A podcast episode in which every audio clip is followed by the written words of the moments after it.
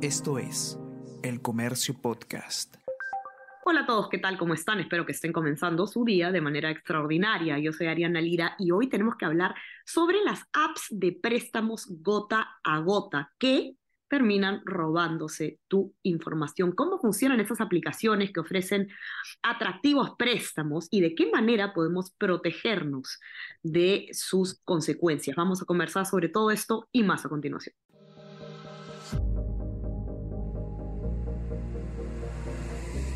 Tenemos que hablar con Ariana Lira.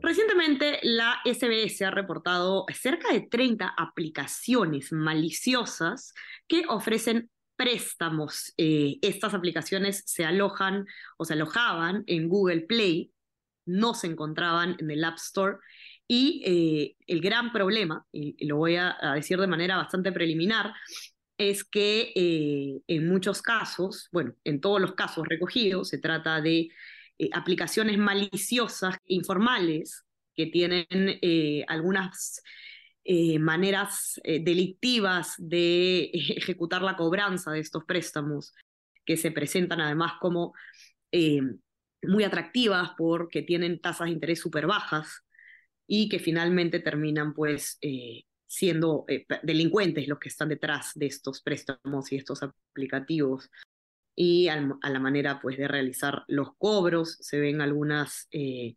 prácticas bastante preocupantes eh, debido al acceso que tienen a nuestra información. Ya hemos escuchado todos eh, que a veces algunas cosas son demasiado buenas para ser ciertas y este es uno de los casos más recientes, lamentablemente, que tenemos para ustedes.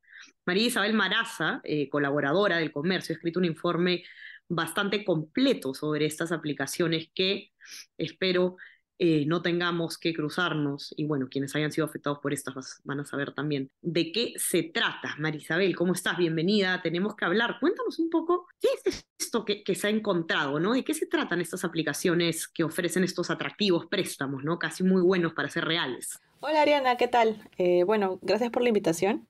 Sí, de hecho, como tú mencionabas, estas aplicaciones pues son maliciosas y quienes están detrás de estas pues se aprovechan de la, de la necesidad de las personas para, para poder extorsionarlos al final, al fin y al cabo, ¿no?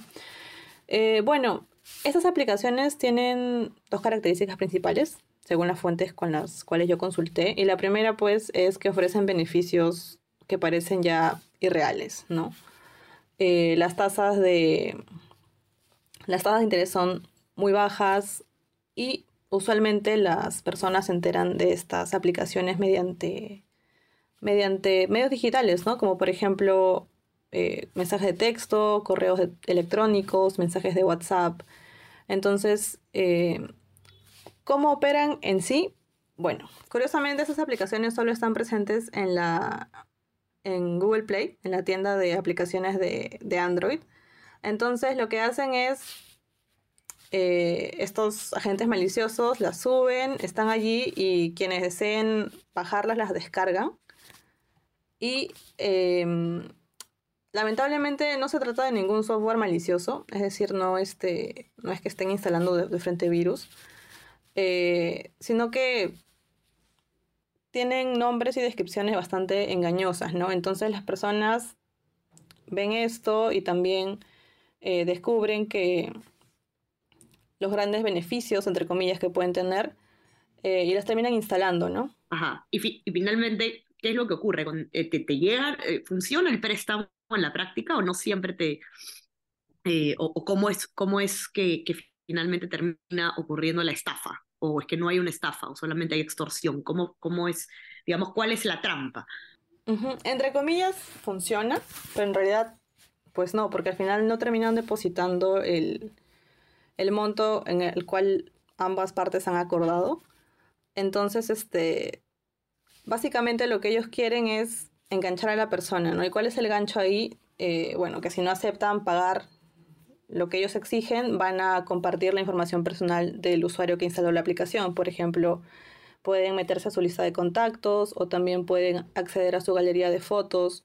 Eh, son información bastante personal del usuario, ¿no? Es, digamos, lo, lo, que hacen es, si no pagas lo que tenías que pagar, te amenazan con publicar eh, contenido tuyo, de tu, tu, información, tus fotografías, porque, porque las aplicaciones te piden acceso a, a la, para usarlas a, a, esta información personal, ¿cierto? Exacto. Pasa que cuando uno instala la aplicación, eh, te pide pues acceder, o bueno, te pide permiso para poder acceder a, a tus contactos o a tu galería de fotos, bajo una excusa, ¿no? De, para que funcione mejor la aplicación, eh, algo por el estilo. Eh, sin embargo, es pues mentira, ¿no? Porque a la larga, claro, el usuario acepta porque quiere tener la aplicación y poder acceder al préstamo rápidamente. Pero al final, este, termina dando libremente la, información, su información personal a estos ciberdelincuentes. Correcto. Algunas de estas eh, aplicaciones eh, reportadas por la SBS, vamos a decir los nombres para que estén los usuarios atentos. Prestarme, Nuevas Finanzas, BS Cred, Misol, Coriplata, Credisol, So Préstamos, Coco Crédito, Menta, más Sol. Atentos a quienes nos escuchan. Lo barato sale caro cuando algo es demasiado eh, atractivo, demasiado conveniente comparado con una, entidad financiera formal, hay que eh, prender las, las alarmas, ¿no?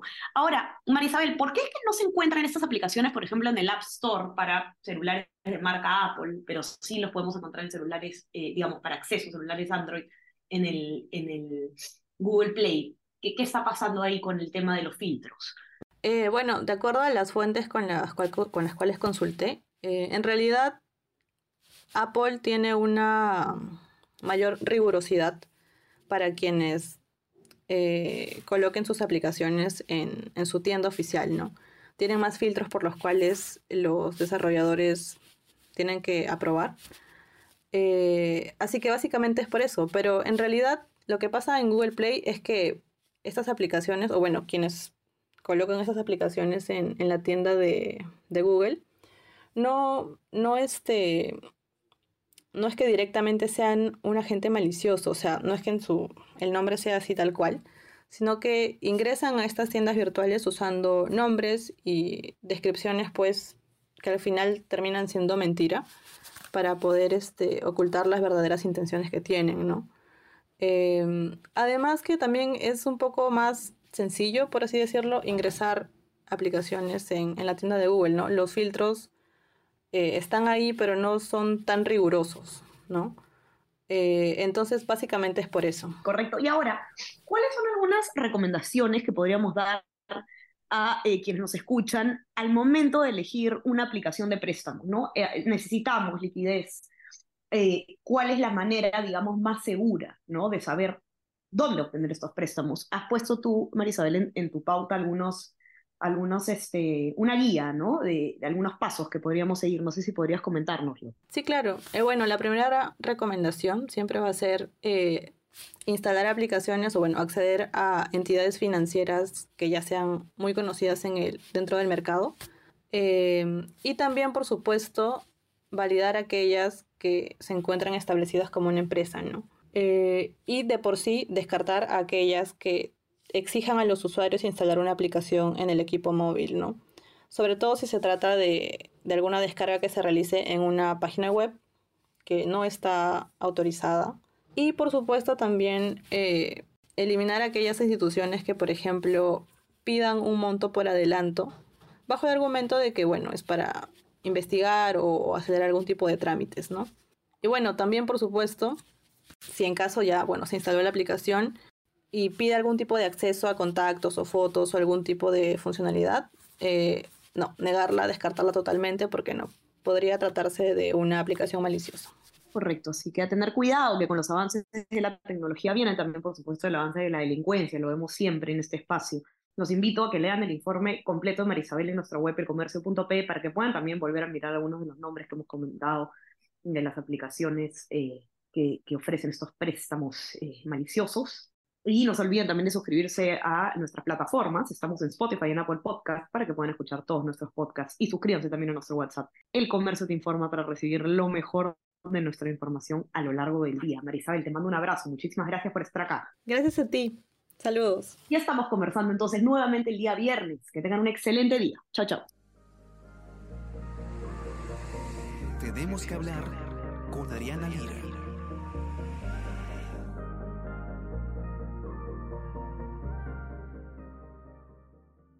Esto es El Comercio Podcast.